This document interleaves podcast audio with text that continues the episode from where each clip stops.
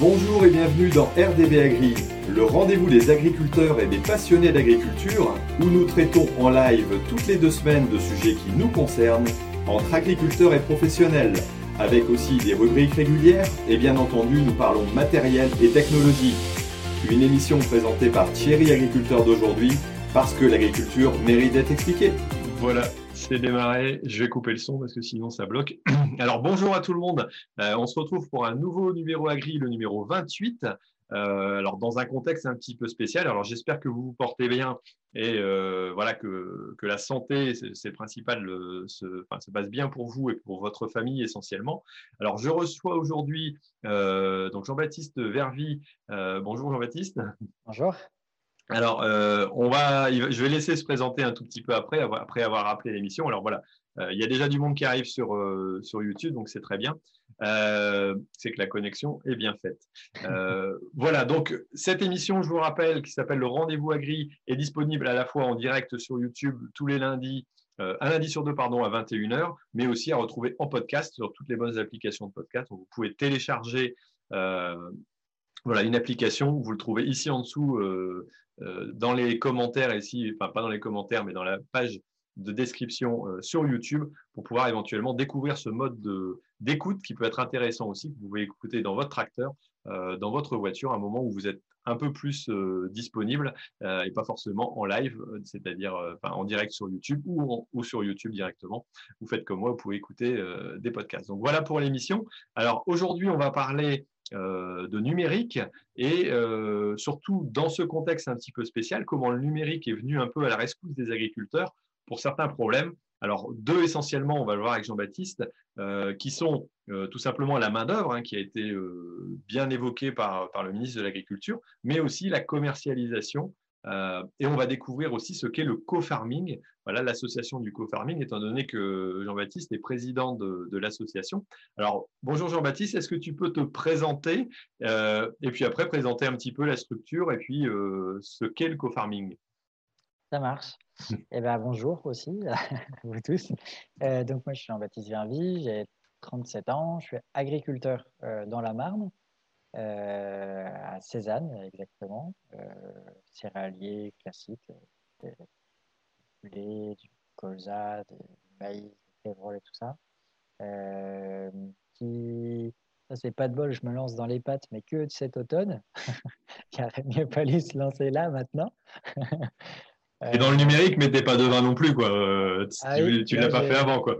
non, non, c'est vraiment le dommage, hein, parce que là, j'ai raté. J'ai fait des ventes exceptionnelles. Euh, donc voilà, je suis, agriculteur là-bas. et en même temps, euh, euh, j'ai toujours, quand je me suis installé, j'ai toujours eu un boulot à côté. Et donc aujourd'hui, je suis directeur d'une boîte d'informatique qui s'appelle Terre Informatique et qui a lancé une, petite start-up qui s'appelle WeezyFarm, qui fait des solutions numériques, qui a vocation à, à traiter les petits cailloux qu'il y a dans la chaussure des agriculteurs, essayer de trouver les sujets qui sont euh, chiants, en fait, pour être clair, et essayer de les améliorer le plus possible avec euh, du numérique, mais de manière le plus pragmatique possible, euh, tenant compte du contexte des agriculteurs. Ils ne sont pas tous des geeks, voilà, ou pas forcément des moyens exceptionnels. Trouver les approches les plus pragmatiques. Votre objectif, c'est d'essayer de rendre accessible le numérique au plus grand nombre. C'est le seul moyen d'arriver à développer le numérique aussi, de toute façon. et c'est vrai que j'avais pu découvrir, entre autres, bah, missions dont on, dont on va parler, vu qu'on a, on a fait un petit tournage devant mon Someca pour en, pour en discuter il y a quelques temps. Une vidéo qui avait fait, euh, qui a eu pas mal d'écoute aussi, pas mal d'audience. Euh, et puis, vous avez d'autres, d'autres petites applications. Alors, tu peux les citer et puis expliquer un peu en quoi ils consistent Oui, alors on avait lancé l'émission, mais du coup, on y reviendra après avec mmh. des bras pour ton assiette, on expliquera. Euh, on a lancé aussi cet été petit compte, petit compte entre euh, en fait, on le retrouve sur les stores parce que c'est une application qui s'appelle petitcompte.wizifarm. Euh, en fait, c'est le sujet de l'entraide entre les agriculteurs. Euh, nous, on a estimé que, enfin, on n'a pas estimé, on a fait une petite enquête. Il y a un agriculteur sur deux qui font l'entraide. Ils essayent globalement de compter et euh, c'est toujours un peu sportif la façon de compter. C'est soit on a son petit carnet qu'on a laissé dans le tracteur au moment de faire les comptes, donc du coup on fait des arrondis, ou alors c'est le, calendrier qui est dans la salle de traite, ou enfin bref, c'est un peu tous les supports. Ou alors à l'inverse, on a des trackers comme Carnot ou Satisys. Mais entre les deux, il n'y avait pas grand-chose. Et donc nous, on a dit, bah tiens, on utilisait une application dans la, dans la bande qui s'appelait Tricount euh, de manière privée. Ça, c'est le truc quand vous partez en vacances à plusieurs entre potes, ça fait les comptes. Ça évite le sketch de Muriel Robin. Et on s'est dit, l'entraide, c'est la même chose. Donc, on a fait une application où euh, bah, là, on saisit. Euh, chacun saisit en fait le tracteur qu'on s'est emprunté l'un vers l'autre.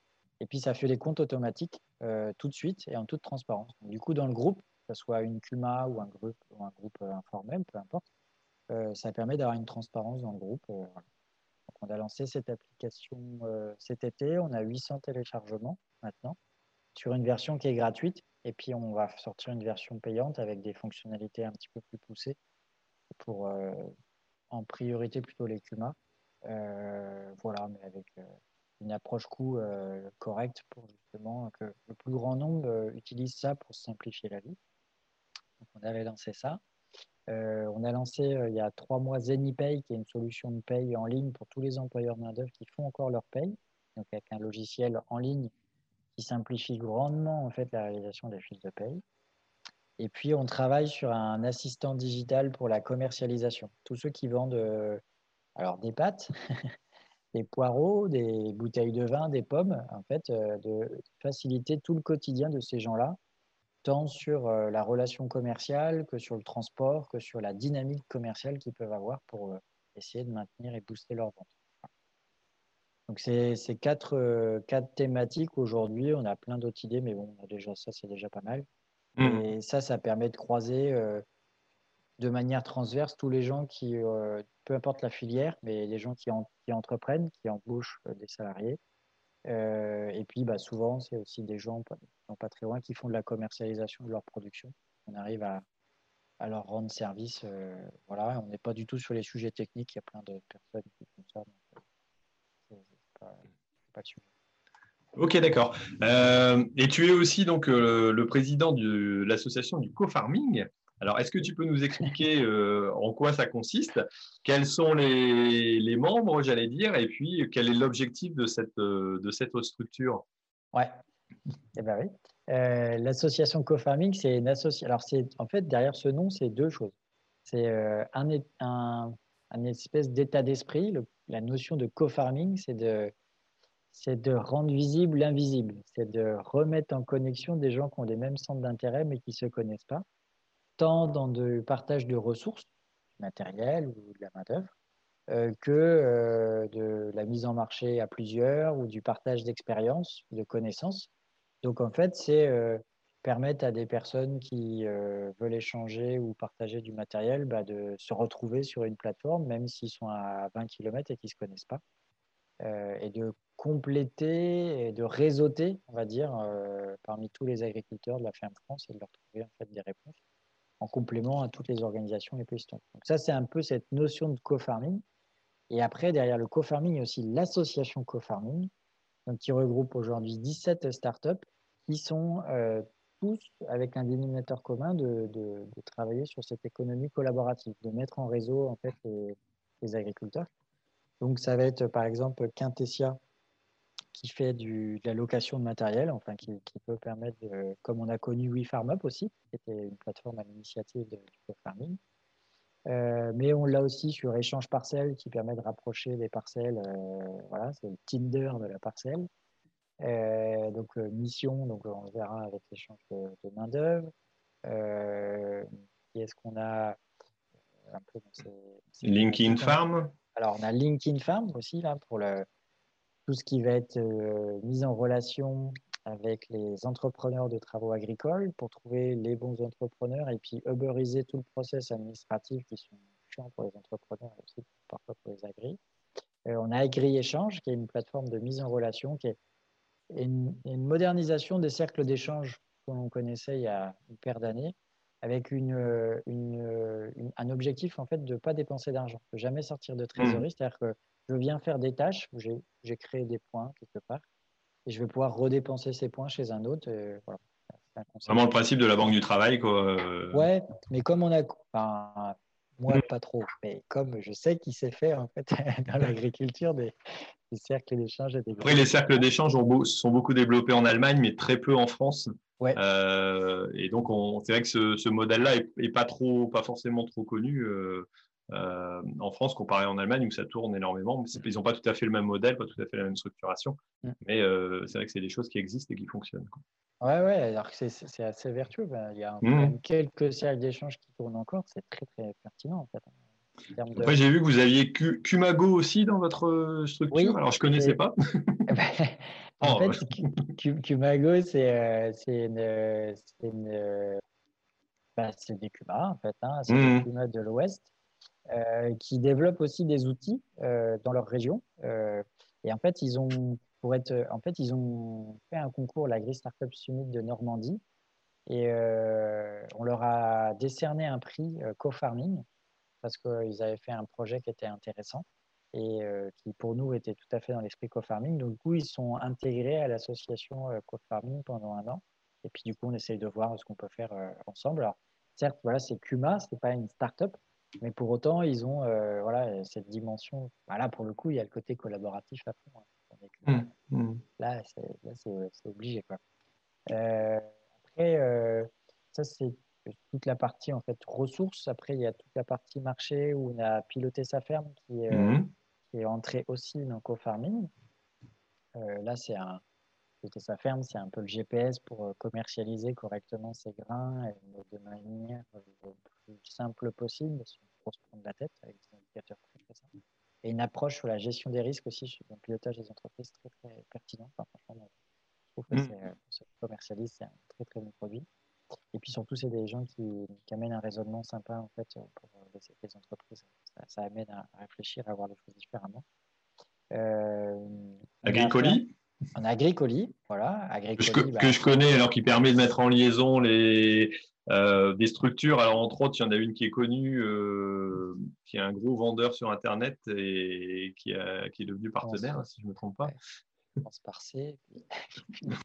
et, et, donc, euh, de livrer des colis, bah, comme chez mon voisin, il y a mon voisin qui a, qui a ce système-là, et c'est vrai que c'est très pratique pour, pour livrer, j'allais dire, quelque chose de costaud. Alors, ce n'est pas forcément une palette de parpaing, c'est souvent de l'électroménager, mais voilà, qui, qui, permet de faire l'intermédiaire dans une commune euh, plutôt qu'un point relais colis où euh, ben, les petits colis seraient plus adaptés, là, quelque part, c'est souvent du grand volume, une grande télé, un lave-linge, un lave-vaisselle.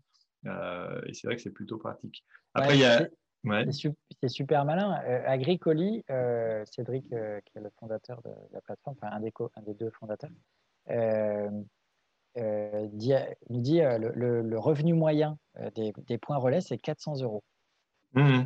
C'est-à-dire que pour un agriculteur qui se met relais colis, c'est 400 euros par mois, c'est revenu moyen mensuel, qui, peut éventuellement tomber sur l'exploitation. Donc c'est loin d'être. Euh, c'est pas, c'est pas, c'est pas anodin et ça fait, euh, ça fait du contact aussi avec la population hein, euh, globalement. Et là, dans, dans, le cas de mon, mon collègue, bah, c'est aussi une vente directe parce que forcément, il faut avoir une présence régulière. Et donc, ça peut amener des clients potentiels. Certes, tous ne euh, deviendront pas clients, mais ça peut faire euh, découvrir aussi euh, le point de vente à, des personnes qui ne seraient pas forcément venues sans cette occasion-là. Donc, ça, crée aussi forcément un peu de, un peu de possibilité de trouver des, clients en plus sur l'activité.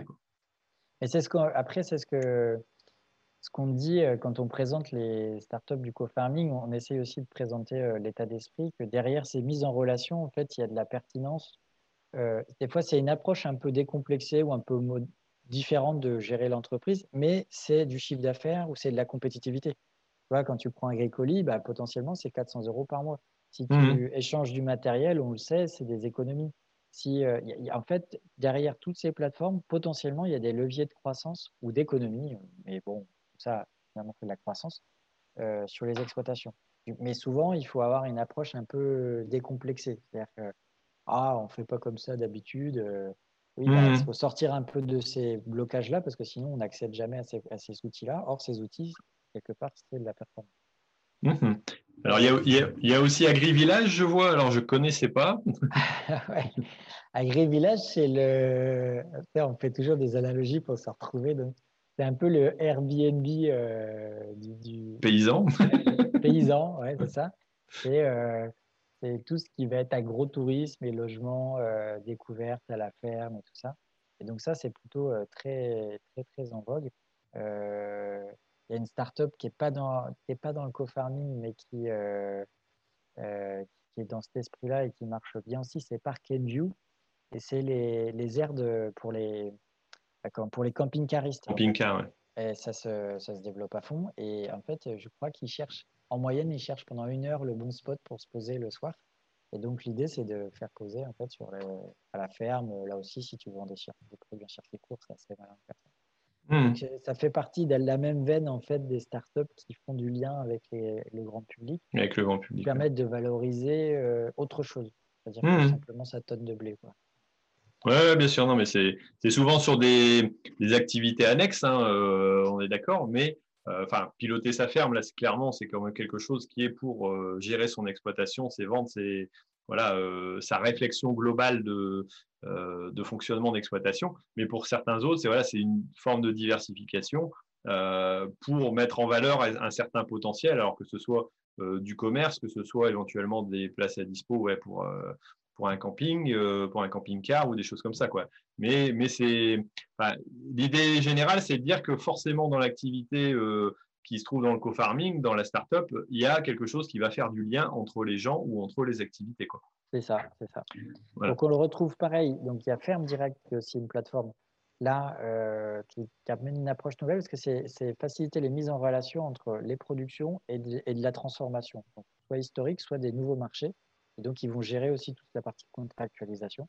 Mhm. Quelque part, c'est un espèce de VRP négociateur pour soi euh, pour aller détecter de, nouveaux marchés. Donc c'est une plateforme euh, récente. Euh, donc ça, ça doit être pour la partie mise en marché, je pense qu'on a fait le tour. Après, sur la partie partage de savoir, on a AgriFind qui aujourd'hui est plutôt positionné, ils ont un peu bifurqué, ils sont plutôt positionnés sur un tour de plaine collectif, collaboratif, pardon, comme il en existe plusieurs. On a Neai, qui est là aussi une plateforme, une jeune plateforme qui est sur le, sur le principe de partage de savoir, de communauté d'échange dans des clubs privés, notamment tout, structure OS coopérative.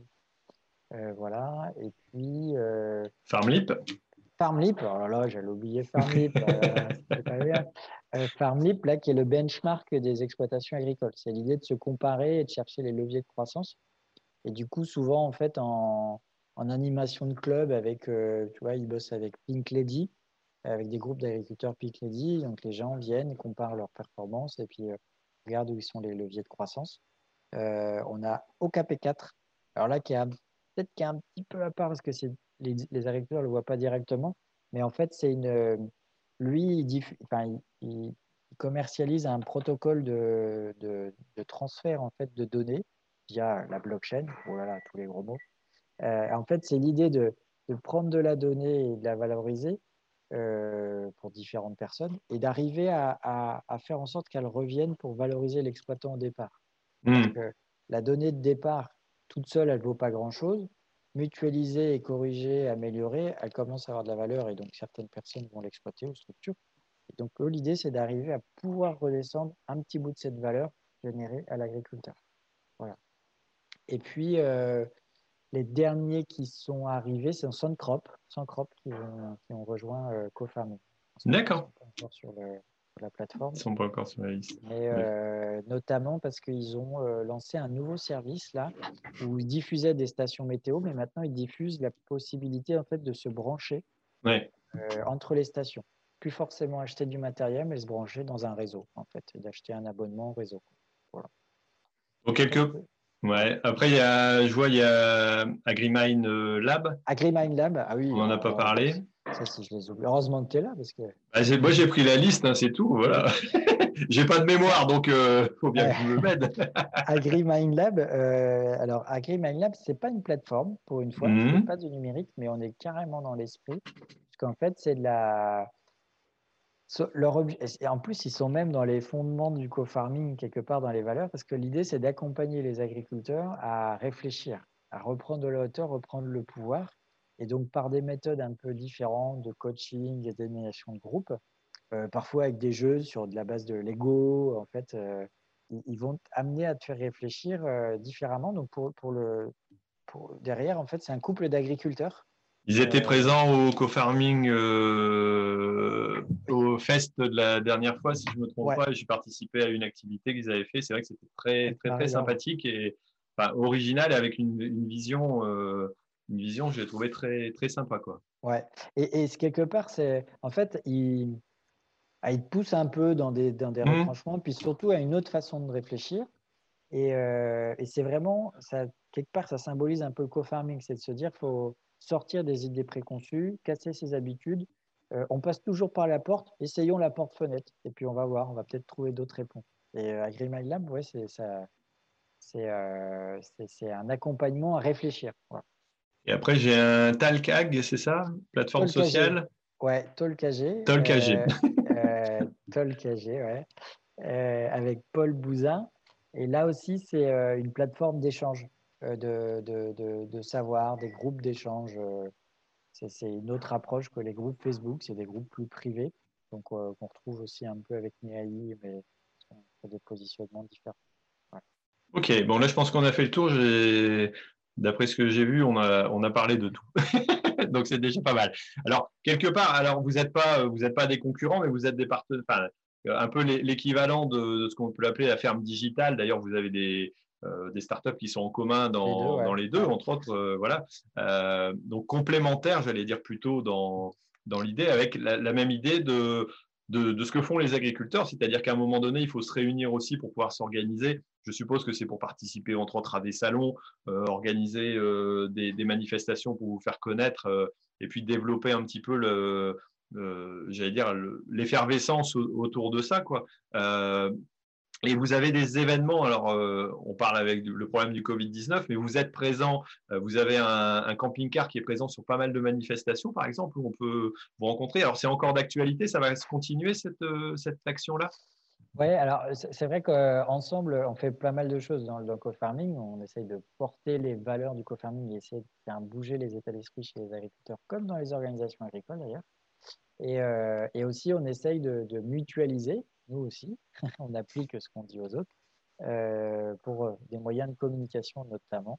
Donc jusqu'à présent, on avait fait deux ans un, des co-farming tours et on avait effectivement un camping-car et on s'arrêtait dans chaque euh, salon. malheureusement, le camping-car, on l'a revendu. D'accord. Bon, c'est bon, on a, on l'a Vous avez fait le tour on, est, on a retravaillé finalement une mise en scène différente pour les salons. Donc on, on, sera toujours sur des salons, pas tous les salons, mais les salons qui sont les plus pertinents. Euh, là aussi, avec euh, une mise en scène pour euh, impacter et interpeller les gens sur, sur, les salons, justement, pour qu'ils s'arrêtent et qu'ils s'autorisent à, à, se poser des questions, finalement, sur la façon dont ils fonctionnent et peut-être, encore une fois, sur je prends toujours la porte, passons par la porte-fenêtre, comment je pourrais faire différemment.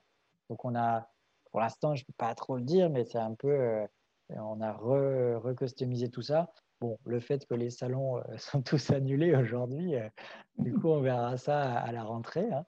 Mais euh, le premier gros événement auquel on va participer, c'est au SPACE de Rennes. et notamment, là, on a un partenariat avec Serre France qui, est un partenaire déjà depuis l'année dernière, qui joue vachement bien le jeu avec nous et qui, nous a créé un espace, la data est dans le pré. Et du coup, avec, les clients de Serre France et puis euh, France en fait, euh, bah voilà, on, interagit et euh, on fait plusieurs conférences, tables rondes auprès, avec leurs clients pour justement leur montrer qu'on peut faire différemment. Voilà. Et donc là, c'est, j'allais dire, c'est le premier événement de la rentrée de septembre, euh, qui est un bel événement où on est bien mis en avant et avec un beau partenariat avec, avec France. Et donc, et puis il y a des choses qu'on est en train de caler pour le CIMA, pour Innovacri, pour, euh, pour les gros salons de, de la rentrée, le sommet de l'élevage, euh, voilà. Et c'est vrai que tout ça est un peu perturbé en ce moment avec des salons qui sont reportés, on ne sait pas quand est-ce qu'ils seront revenus. Ouais, bah ça, on, on, en saura un petit peu plus euh, par la suite. Alors là, je voulais rebondir. Alors, j'ai fait une petite vidéo euh, vendredi, qui est sorti euh, vendredi, ouais, si je ne me trompe pas, donc sur les conséquences un petit peu du, du Covid-19 sur les activités des exploitations. Alors c'est fort varié selon les régions. moi, j'ai donné quelques exemples que j'avais pu voir, entre autres des dépôts d'ordures voilà, qui arrivaient parce qu'il y a des déchetteries qui sont fermées. Donc, ça, c'est des choses qui arrivent, qui sont Franchement, je m'y attendais pas, mais tout à coup, tu te retrouves avec plus de dépôts d'ordures dans les champs que d'habitude, alors qu'on en, a tout, le temps un, petit peu. Euh, les conséquences aussi, bien sûr, sur l'organisation au niveau de la CUMA. Euh, on avait euh, trois salariés à un moment donné, bon, deux maintenant qui sont en arrêt parce qu'il y en a un qui a eu un problème de santé, un autre qui est sensible parce qu'il a des problèmes d'asthme. Donc forcément, bah, tu te retrouves avec du personnel en moins. Bon, on n'est pas encore dans la grosse, grosse période de boulot, donc on s'en sort. Mais euh, il y a aussi des exploitations où, euh, bon, on en a parlé, le ministre de l'Agriculture en a parlé euh, sur les problèmes de main-d'œuvre. Et là, quelque part, vous êtes retrouvé alors, sous la forme de, des bras pour ton assiette. Hein, c'est la page du site qui renvoie sur Mission dont on avait parlé tout à l'heure. Et est-ce que tu peux m'expliquer un peu ce qui s'est passé? Parce que quelque part, le, le, gouvernement a repris votre, j'allais dire, votre proposition de plateforme sans forcément que vous soyez même, euh, enfin, euh, j'allais dire qu'on qu rien signé avec le gouvernement. Vous n'avez rien signé. Bon, ils vous ont fait de la promo, vous n'allez pas pleurer, je pense pas. Ah, ça va, ouais. mais voilà, mais quelque part, vous êtes retrouvé sur les feux de la rampe à un moment donné parce que votre, votre proposition correspond bien à, à l'attente. Euh, voilà. Alors, est-ce que tu peux nous donner quelques petits chiffres et puis comment ça se passe exactement cette plateforme qui s'appelle Mission à l'origine et qui a été entre guillemets euh, décaler sur une autre enfin, un autre nom, des bras pour ton assiette, pour que ce soit un peu plus explicite. Quoi. Mm, mm. Donc effectivement, on avait lancé euh, il y a plus d'un an, 14 mois maintenant, Mission, qui était l'idée de faire du matching, déjà simplifier les mises en relation entre des agriculteurs et toute personne courageuse, peu importe leur statut, qui ont des compétences et qui sont disponibles, et les faire se rencontrer tel un site de rencontre. Et quand on a, donc voilà, on fait notre petite bille avec ça. Et quand on a quand les mesures Covid sont arrivées, on a commencé à entendre des agrès, euh, la main-d'œuvre étrangère qui s'arrête et tout ça, qui peut plus venir. Sachant qu'en fait, euh, rien que sur le sujet, je prends que cet aspect-là, la main-d'œuvre saisonnière, ils s'embauchent 1 100 000 saisonniers par an en France.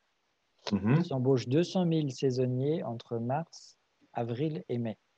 Et du coup, euh, on se dit, bah voilà, si les saisonniers étrangers ne viennent pas, ça va, il va y avoir un problème important. Et on sentait une inquiétude qui arrivait dans toute la filière parce que il fallait regarder ce qui se passait en Italie. Enfin, il faut regarder d'ailleurs ce qui se passe en Italie. Malheureusement, ils ont pas avance sur nous. Ça se passe pas très bien. Mais la chaîne de production alimentaire est, vachement perturbée. Dès le départ, parce que là aussi, il manquait des saisonniers étrangers. Eux aussi, ils embauchent la main-d'œuvre étrangère. Donc, au niveau de la production, puis le transport, puis la transformation, puis les et donc euh, là, la, préoccupation qu'il y avait, c'était qu'il fallait certainement recruter un peu plus en masse et puis euh, réintéresser les Français à se dire bon les gars, euh, c'est pas facile comme boulot, mais de, manière un peu responsable, il va falloir aller du côté de l'agriculture parce que sinon il y aura un trou dans notre assiette à un moment donné où il en manquera un peu quoi. Donc on a voulu nous recustomiser en fait l'entrée dans mission avec quelque chose qui était fort et qui avait du sens. Donc des bras pour ton assiette, c'est-à-dire mobiliser les Français et qu'il soit bien conséquent, conscient que dans la, quand on bosse dans l'agriculture, c'est pour amener de l'alimentation dans son assiette. Et donc, on a lancé ça, donc nous, il y a 15 jours, avec notre petit communiqué de presse, notre petite page, tout ça. Et assez vite, effectivement, euh, ça, ça, a eu du relais en fait dans les organisations agricoles, plutôt du côté du syndicat majoritaire. Euh, il y avait des vraies préoccupations, il y a eu des réunions au ministère de l'Agriculture, au ministère du Travail, et donc, ils, nous ont identifiés. On a fait un test pendant euh, trois jours sur trois départements pour trouver les liens qu'on pouvait avoir avec Pôle emploi et l'ANEFA, qui fait la bourse de l'emploi. Euh, L'idée n'était pas d'être concurrent, mais que nous, on était capable de gérer de la volumétrie puisque les matchs et les mises en relation se font automatiquement, alors que sur les sites plus classiques, souvent, il y a des agents qui sont derrière. Donc là, Pôle emploi et l'ANEFA se disent bah ouais, mais nous, euh, nos gars, ils sont là aussi, ils sont impactés du Covid, ils sont confinés, ils sont en télétravail. Enfin, ils ne sont pas forcément aussi disponibles que ce qu'ils étaient avant. Donc on a dit bah là, on va tester à tous les trois.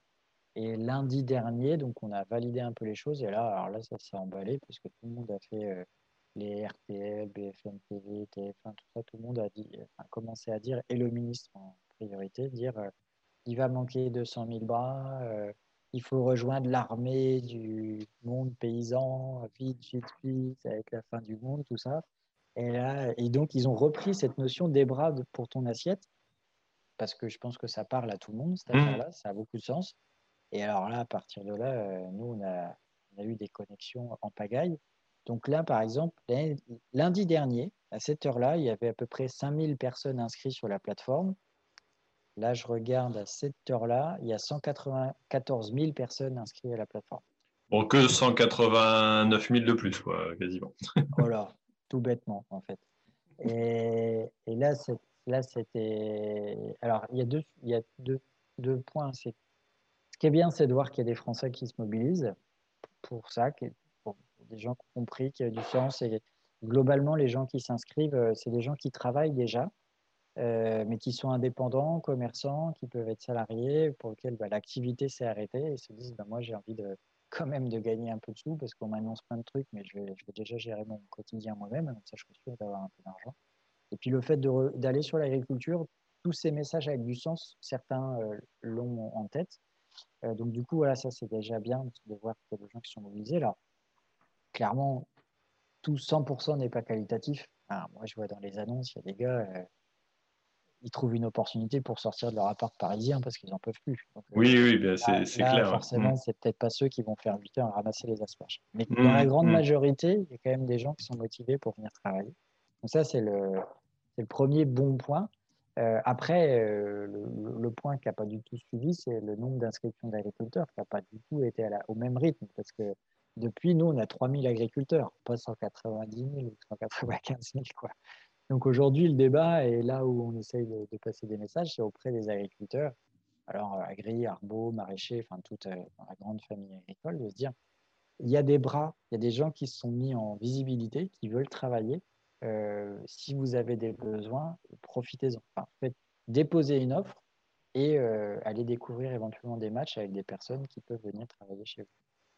Oui, après, c'est sûr qu'il faut, euh, il faut arriver à matcher. euh, on en parlait tout à l'heure. Il y a, des gens qui vont arrêter d'être disponibles au moment de la reprise des travaux. hein. On espère que voilà que, que l'arrêt du confinement sera le plus le plus tôt possible euh, dans la mesure du, possible. Mais c'est vrai que ces personnes-là intéresseront pas forcément certains demandeurs comme nous.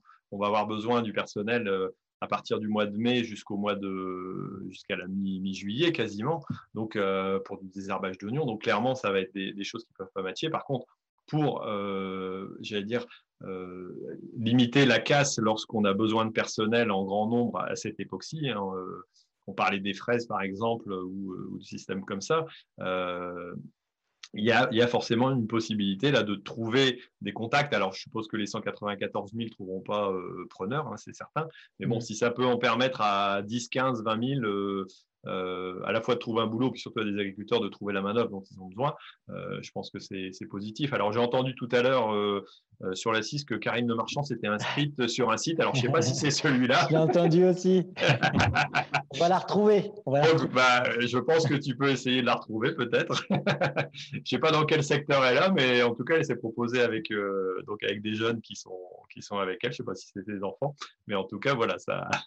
Et du coup, je vais peut-être euh, déposer une offre pour qu'elle vienne bosser chez moi, je ne sais pas. D'accord. Après, si tu es dans le secteur, ouais, bah, pourquoi pas. hein, euh, tu, tu, tu, tu la nourris et tu la loges alors dans ce cas-là. voilà, donc. Ouais, mais on, on a, on a quelques guest stars, en- entre guillemets, qui se sont inscrites. Alors, bah, D'accord. Il y a Marc euh, Simoncini, c'est celui qui a lancé euh, Mythique. D'accord, Il y a Luc Apouille euh, qui s'est inscrit. d'accord. Et puis, euh, on a une. Euh, en plus, elle en a parlé sur RMC dimanche, une, une ancienne athlète euh, euh, skieuse qui a, fait, euh, qui a gagné deux fois les Jeux Olympiques en Savoie. D'accord. Aussi. il y a son permis poids lourd, donc du coup, elle est très, très compétente. Ah bah oui, non, ça peut, ça peut être intéressant. Je savais pas qu'il fallait un permis poids lourd pour faire du ski, mais bon, on en Ah, apprend, c'est on en- après sa carrière. on en apprend tous les jours. Ouais, bah, puis, il y en a qui sont champions aussi, puis qui ont des activités forcément, qui en ont eu avant ou qui en ont Oui, en parallèle. hein. C'est ça. Mais dans c'est le- ça, le- ça qui est intéressant, c'est que, euh, bon, après, tu as raison, il y a des gens qui, euh, qui sont inscrits là. Alors, euh, on gère euh, un peu de déception dans le sens où il y en a, ils ont l'impression que tout de suite, ils vont trouver du boulot. Alors, on leur explique que, bah, attends, les travaux, ils sont saisonniers. hein. Mmh. Peut-être que le boulot, il est, il est dans 15 jours.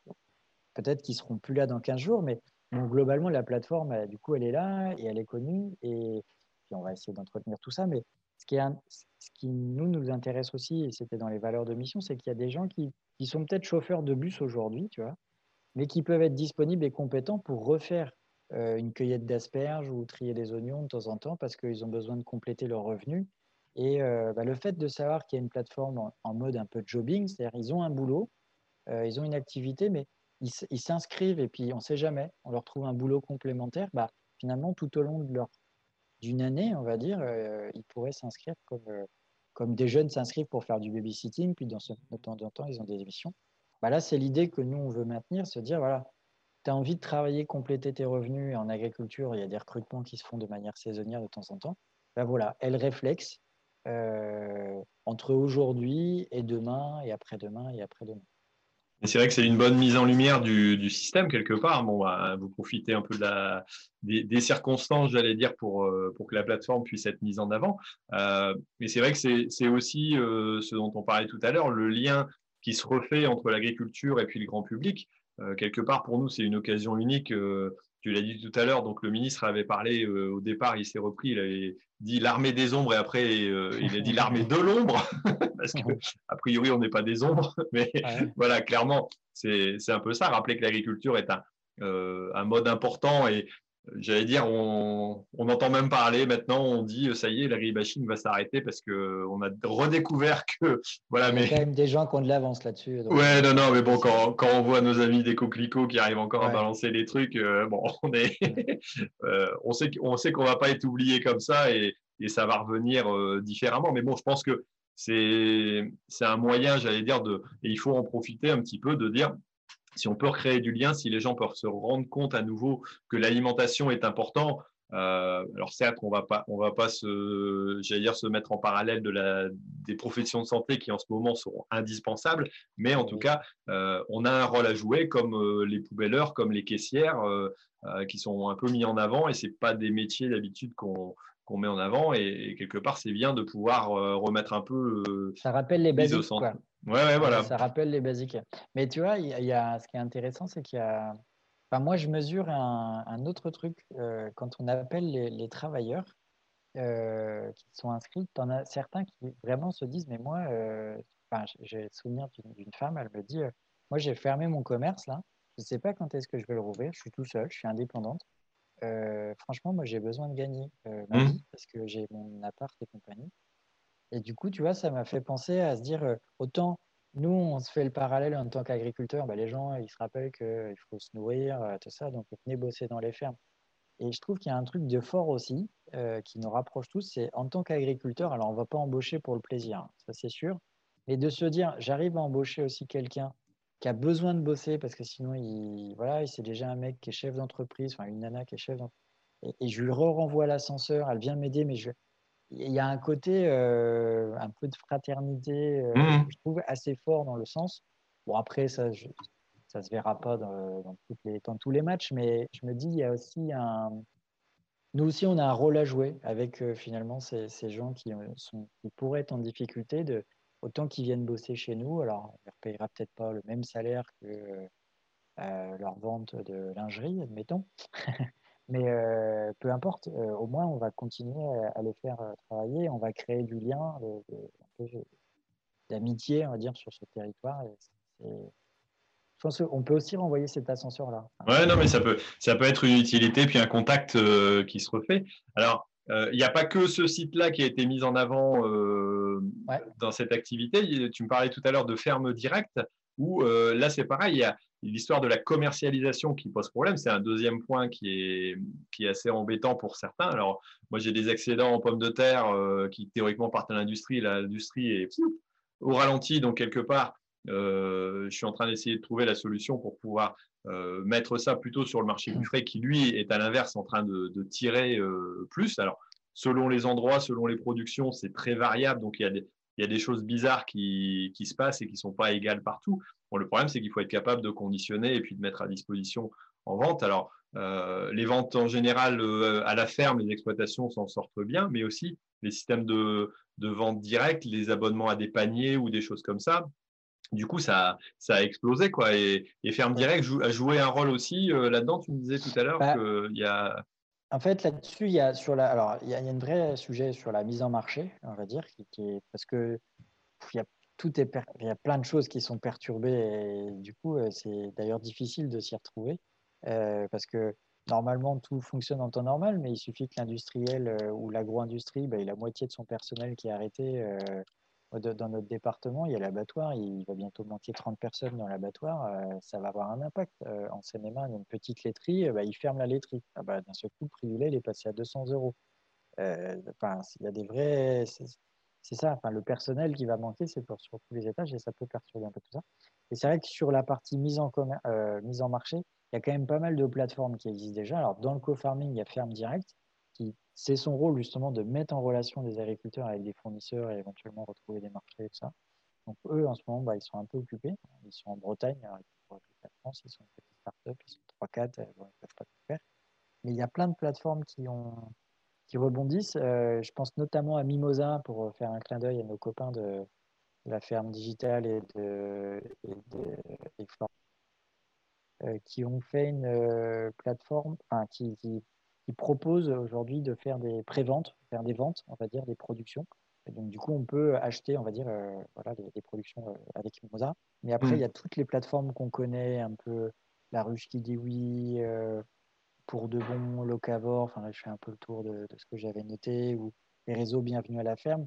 Tout ça, aujourd'hui, c'est des. Enfin, tous d'ailleurs, on fait du télétravail, on est tous sur ordinateur, on fait un drive, on, on limite le contact humain, on ne va pas dans les magasins.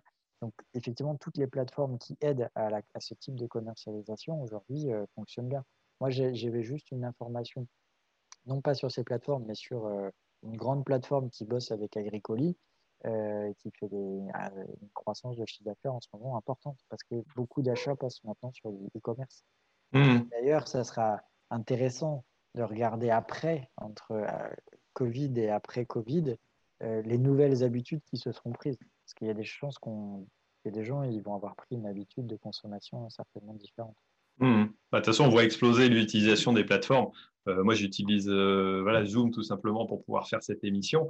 Euh, tout ce qui est contact à distance, forcément, ça a pris, hein, que ce soit les, différentes qui peuvent exister sur différents types de réseaux. Forcément, tout le monde fait des réunions à distance, alors que les gens ne s'étaient pas appris, appropriés Maintenant, ils sont un peu obligés. Ça se faisait pas mal plus euh, dans une certaine catégorie de population. Et puis, euh, voilà, mais certains ne voulaient pas y aller. Là, forcément, tout le monde y arrive. Et demain, je pense qu'il y a aussi des habitudes qui vont changer sur, euh, sur peut-être les déplacements. Ça peut peut-être aussi limiter la pollution globalement parce que bah, on ira moins ailleurs pour faire ces réunions parce qu'on s'est rendu compte que de pouvoir en faire certaines, on ne peut pas tout faire à distance, mais de pouvoir en faire certaines à distance, ça peut permettre d'économiser du temps, euh, du carburant aussi, et forcément des déplacements qui sont pas, j'allais dire, qui sont pas indispensables. Euh, et la dernière fois, j'ai fait une réunion où je devais être théoriquement à Paris. Bon, ça a duré une heure. Moi, ça m'a pas coincé trop longtemps, alors que sinon, j'aurais passé la journée quasiment. Quoi. Donc, non, mais clairement, bon. Après, on apprend à être efficace hein, quand on travaille comme ah, ça. Ah ben voilà, oui. Mais c'est pour les apéros entre copains que c'est un peu plus chiant. Quoi. Ouais, ouais, bon, c'est vrai que faire l'apéro avec le téléphone sur le côté et puis discuter avec tout le monde, bon, nous on le, fait, on, le fait en famille parce que bah, on n'a pas l'occasion de se voir aussi, on veut garder un lien, mais c'est sûr qu'on sera très content de se retrouver. Et euh, c'est là où on voit la limite aussi du numérique euh, qui peut permettre de rapprocher les gens. Bah, là, ça donne une solution à cette époque-ci. Euh, bon, demain, bah, je pense qu'il y aura des adoptions qui vont se faire et puis on aura le plaisir aussi de, de pouvoir retrouver quand même la, réalité des choses euh, par rapport au contact. Bon, on va passer à la, deuxième partie du, j'allais dire, euh, de l'émission, donc euh, qui est la présentation des articles les plus lus sur Ternet et puis sur WebAgri. Alors avant, je veux simplement remercier mes partenaires qui sont à Grison pour le support de la plateforme, voilà, et puis la mise en ligne. Donc ça, c'est Olivier qui s'occupe de ça de, chez Agrison. Et puis, euh, donc Ternet avec qui, euh, qui me fait de la communication sur l'activité. Et je vais vous partager tout simplement mon écran. Et puis, euh, bah, tu vas pouvoir regarder, Jean-Baptiste, les différents articles qui ont été présentés. Alors, je n'ai pas eu trop le temps de, de, les lire. À chaque fois, c'est la même chose. Mais voilà, je vais partager mon écran si ça fonctionne, normalement, ça doit être bon. Euh, donc, l'article qui a été le, plus lu sur Internet, c'est tout simplement quel temps pour nos travaux des champs en avril et en mai? Alors c'est vrai que ça c'est une grande question parce que vu le temps euh, qu'on a eu jusqu'à jusqu'au début du mois, jusqu'à il y a une quinzaine, une vingtaine de jours où c'était hyper humide, on a pu remettre en route un petit peu les travaux, mais euh, l'histoire de la météo et du suivi de la météo est quand même hyper intéressant. Donc là, euh, c'est les prédictions pour les mois d'avril et mois de mai qui peuvent intéresser, qui sont fiables a priori à 60%. Donc voilà, c'est un des articles, j'allais dire, qui, indique par exemple un temps calme et ensoleillé en mai. Bon, bah, ça, peut permettre de se dire peut-être que on n'aura pas euh, et assez sec dans l'ensemble. Voilà, plutôt calme et assez sec.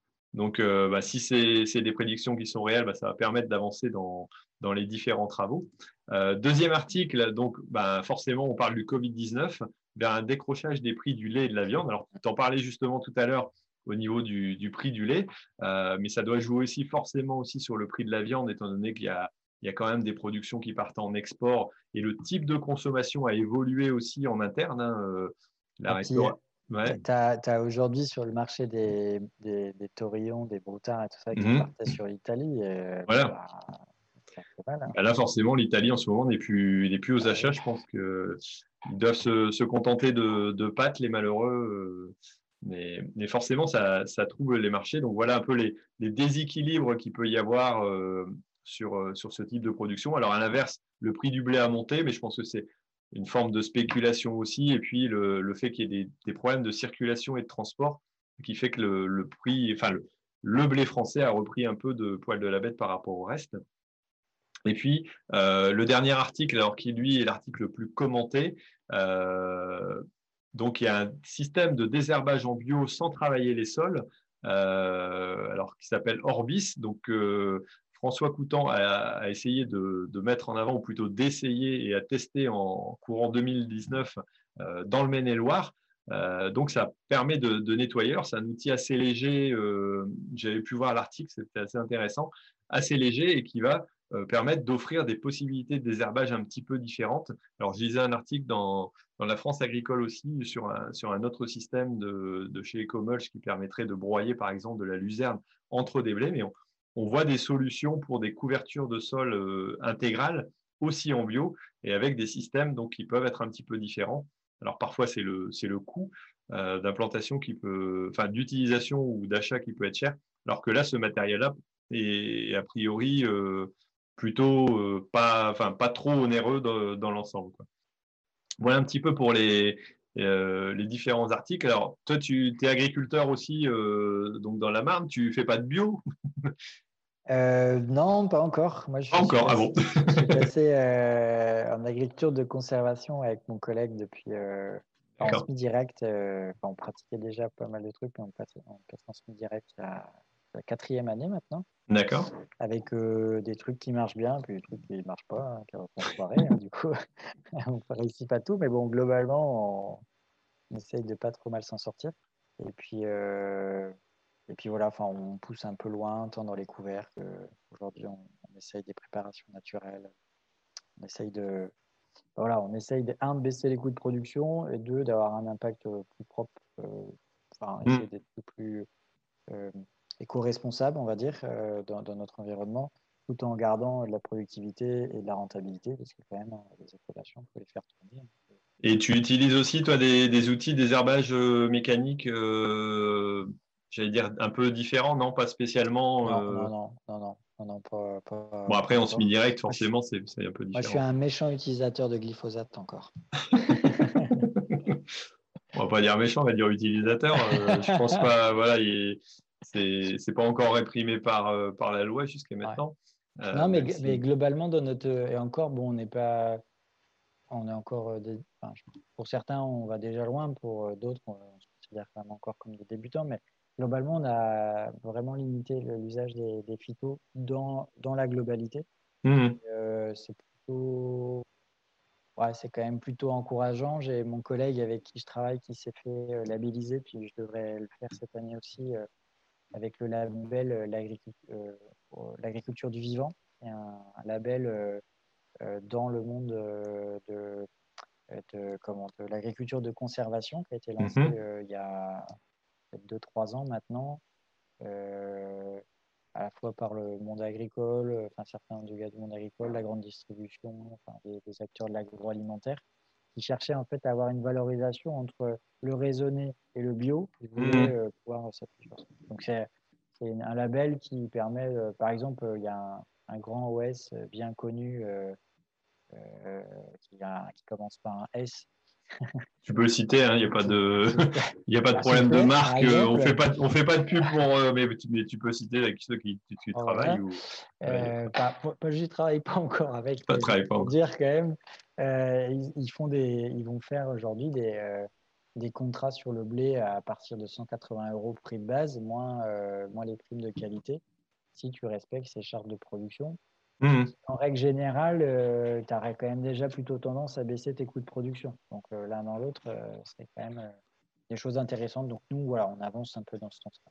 Après, ce qui, est, ce qui est intéressant là dans, dans ce que tu dis, c'est que quelque part, ce, ce, label ou cette contrainte que, que vous mettez aussi va vous permettre d'apporter quelque chose aussi à votre exploitation, à votre ah structure, parce qu'il y a une partie économique. la problématique souvent des, j'allais dire, des, des contraintes qu'on peut nous mettre, c'est qu'à un moment donné, euh, c'est soit tu fais, soit tu, tu livres plus, point barre. Quoi. Alors que là, euh, on parle de valorisation. Euh, et c'est là où il y a un intérêt dans, dans ce type de, de pratique. Alors que je vois, moi, du Global Gap, j'en ai fait pour, euh, enfin, je suis Global Gap pour, euh, pour ma production de pommes de terre. Euh, à un moment donné, c'était, ben, il faut essayer d'y aller. Et puis, on a eu une prime qui nous a payé le, le coût du, la certification. de la certification pendant un, deux ou trois ans. Et puis après, à la fin, c'était, bon, de toute façon, si tu n'y es pas, c'est tout, tu ne vends plus chez nous. donc voilà, là, ça, ça, pose problème. Et... Ça sera peut-être pareil hein, plus tard. Oui. Mais bon, aujourd'hui si, on peut être valorisé euh, des efforts qui sont faits, c'est plutôt sympa. Ça, remet un petit peu de, valeur par rapport à ce, type de produit. Quoi. Ok. Euh, à quoi Alors, je fais souvent aussi un petit tour. Euh, j'allais dire, quand je suis avec un agriculteur, des travaux qui sont faits et puis du redémarrage de la saison. Alors, dis-moi un peu, toi, dans ton secteur, et toi, à quoi tu en es dans tes, dans tes productions alors? Alors moi, euh, maintenant il va faire sec, mais ça a été très humide. moi j'ai une ferme qui est plutôt euh, bien humide. D'accord. Donc euh, cette année c'est vraiment compliqué. Hein. Enfin, alors avec, mon collègue là, cette semaine on vient de, donc on n'a pas encore semé les betteraves nous. On était un peu frileux parce qu'avec les gelées, on a dit on va, le sol va être un peu frais. mais en même temps, on, a, on vient de finir des semis de févrole, des semis d'orge de printemps, des semis de blé dur semis d'avoine parce qu'on ne pouvait pas y aller avant. Enfin, il y a, encore euh, une semaine, euh, ça, ça, ça, ça, plantait trop. Quoi. Et moi, sur la ferme, euh, moi, j'ai une ferme qui fait 120 hectares.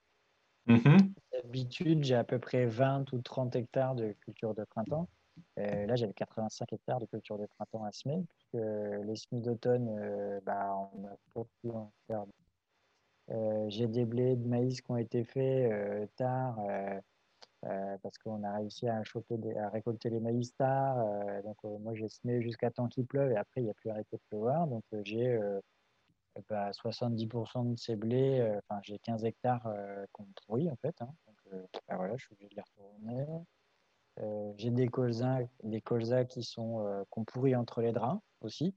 Mm C'est pareil, hop, je peux remplacer. Donc cette année, elle n'est pas terrible.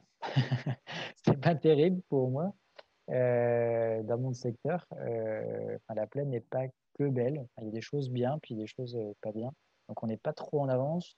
Là, on se remet au beau. Alors, ça serait bien qu'il y ait quand même un petit peu de pluie pour aider à, faire d'élever parce qu'on a semé dans de la terre qui est sèche mais grasse en même temps. Donc, bon, c'est pas, Bon, un petit peu de pluie, ça irait, ça ferait pas de mal. Et puis, euh, du coup, après, il y a, nous, donc nous, il nous reste les, les semis de, de betterave, euh, de maïs.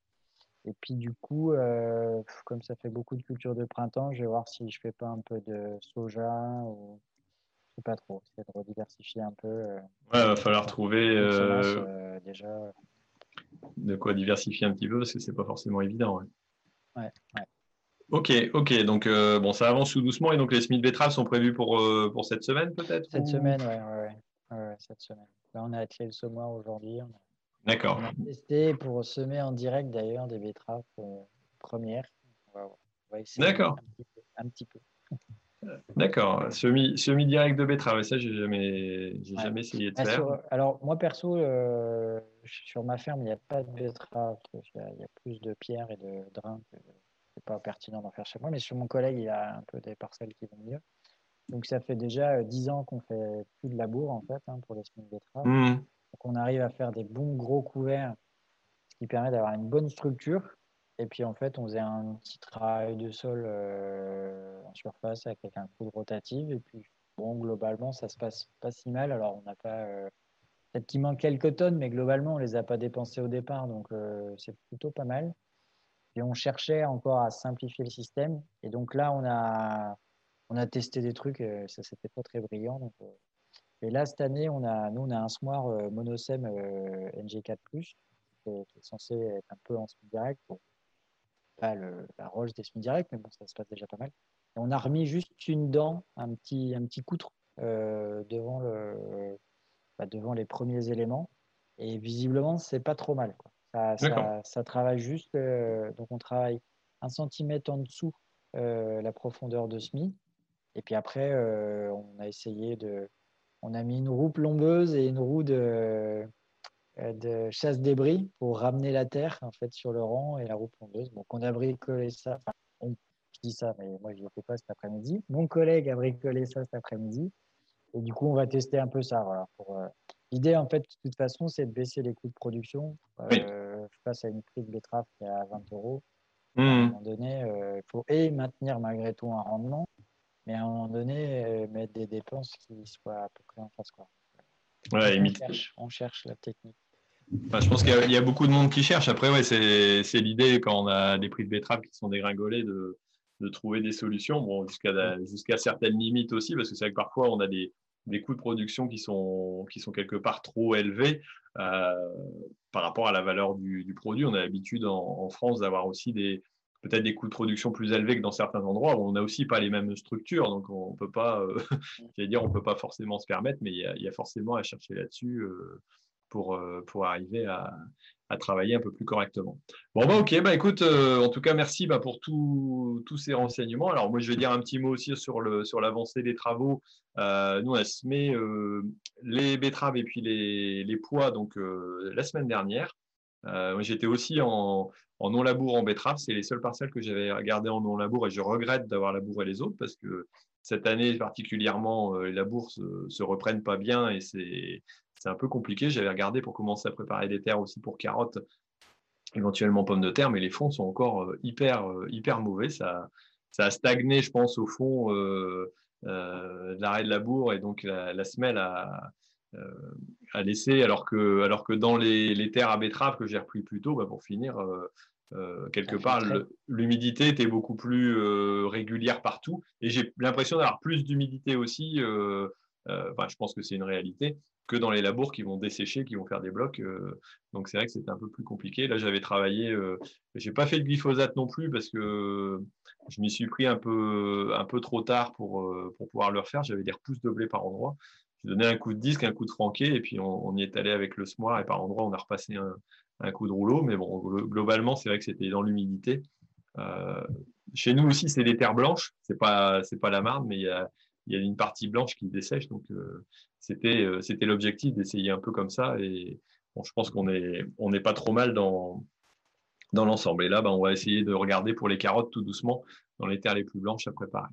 Voilà un petit peu pour l'avancée des travaux. Bon, je ne parle pas de calendrier euh, des prochaines manifestations parce qu'on ne sait pas ce qu'on va avoir. euh, je ne sais pas s'il y en aura au mois de mai, au mois de juin. On se posait des questions, mais euh, il y en a beaucoup qui vont être décalés. Peut-être qu'au mois de juin, on en aura quelques-unes, mais c'est pas forcément évident. Mais si tout se, tout se retrouve à l'automne, c'est vrai que là, ça va être un automne très chargé, je pense. Hein. Mm. Mais bon, on verra bien.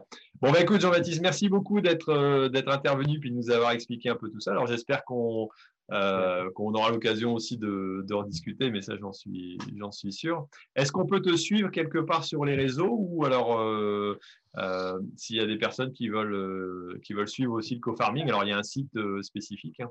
Ouais. Oui, oui, bah, il y, a, y a le site cofarming.info, je crois. Euh, sur les comptes Twitter, sur Facebook, euh, sur LinkedIn. Euh, et puis, bah, moi, c'est pareil, Jean-Baptiste Vervi sur Twitter. Enfin, c'est JB Vervi d'ailleurs. D'accord. Plutôt sur Twitter que sur Facebook d'ailleurs.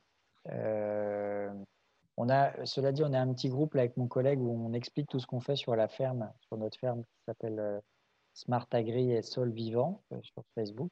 Donc on monte ce qui marche bien, puis on monte aussi les les gamelles. Mais ouais, parce que en fait nous, euh, enfin moi, euh, je trouve que il faut être transparent. Euh, et puis c'est des, des, gamelles qu'on apprend plus de trucs, quoi. Donc donc nous on dit quand ça quand c'est foiré, on essaye d'expliquer ça, de dire un peu les chiffres qu'on a dépensés, ce qu'on a gagné, pour que ça serve à d'autres. Et puis comme d'autres nous ont donné du, des, connaissances, et ben on se dit qu'il faut renvoyer l'ascenseur. Et tu fais partie d'un groupe de, de, développement à ce sujet-là? Tu t'échanges euh, avec euh, une structure spécifique, non Ouais, ouais. Alors nous, dans la Marne, on avait, euh, on avait lancé un club dynamique projet qui avait. J'ai suivi aussi ça un peu dans mes, dans mes différentes casquettes à un moment donné de, groupes d'agriculteurs où on a, on a été pas mal faire de voyages d'extérieur, voir ce qui se passait un peu partout en France ou en Suisse. Tu vois, on était à Auberacker, c'est un il faut aller au euh, pour prendre un peu des, news. Donc moi, je suis un peu dans, ce groupe-là. Et puis mon collègue, euh, alors lui, euh, il a découvert, là on ne l'arrête plus, il est effectivement dans plein de groupes assez, qui vont assez loin. Il est aussi viticulteur, il a mis aussi des nouvelles pratiques dans la vigne, il a mis des couverts dans les vignes. Enfin bon, ouais, là on est parti, on ne s'arrête pas. Et le déclic qu'on a eu, enfin en tout cas moi je, l'ai eu, je, le dis là, pour moi, euh, on, on s'est arrêté en Côte d'Or chez, euh, chez Stéphane Billotte. Enfin, moi, le déclic, il est là, et puis Auberacker aussi. Et Stéphane Billotte, euh, c'est une ferme, on le voit un peu sur les réseaux, Stéphane. c'est un gars, il fait 30% de. A un potentiel de rendement de 30% de moins que nous, en fait, dans, notre région, Brie. et il faisait des EBE aussi élevés que nous. Et donc là, moi, quand on est rentré, je dis, ben, on des gros branques, quoi. Soit on, devrait tous avoir un appart à Courchevel avec le potentiel qu'on a aussi, ou soit on se débrouille euh, mal. Et en fait, on était dans une exploitation où le matériel était propre, il y avait un hangar photovoltaïque, l'unité de stockage est récente, donc c'est pas quelqu'un qui était en décroissance, quoi. Mmh. Par contre, il avait vraiment revu son système. Donc ça, ce jour-là, on s'est dit, waouh, là, faut qu'on faut qu'on se pose d'autres questions parce que parce que sa rentabilité, elle est plutôt bonne par rapport à son contexte. Nous, euh, dans notre contexte, on devrait arriver à faire mieux. Mmh. Déclic. Ouais, bah, c'est toujours aussi sur les, voyages, les déplacements, là où on, se rend compte de la réalité ailleurs de, ce qui se passe et c'est tout l'intérêt de ne mmh. euh, pas rester chez soi. En ce moment, en période de Covid-19, c'est un petit peu compliqué, mais en tout cas, euh, de pouvoir essayer de s'enrichir sur les, les, expériences des autres et, euh, comme tu le dis, bah, c'est bien d'avoir, euh, de partager aussi cette histoire de, déclic parce qu'à un moment donné, on est tous sûrs de notre système jusqu'au jour où on commence à avoir un doute et puis on se dit, ah, bah, pour finir, il y a peut-être des trucs que je pourrais améliorer quand même. Et puis, euh, voilà. Bon. Eh ben, merci beaucoup, Jean-Baptiste, d'avoir partagé tout ça avec nous. Euh, voilà, et puis ben, je te souhaite euh, en tout cas une fin de confinement euh, la plus sereine possible, si possible sans maladie. voilà, et puis ben, merci encore, et puis à une, à une prochaine fois. Merci d'avoir suivi RDV Agri, le rendez-vous des agriculteurs et des passionnés d'agriculture. Et rendez-vous dans deux semaines pour une nouvelle émission. Et d'ici là, ne l'oubliez pas, l'agriculture mérite d'être expliquée.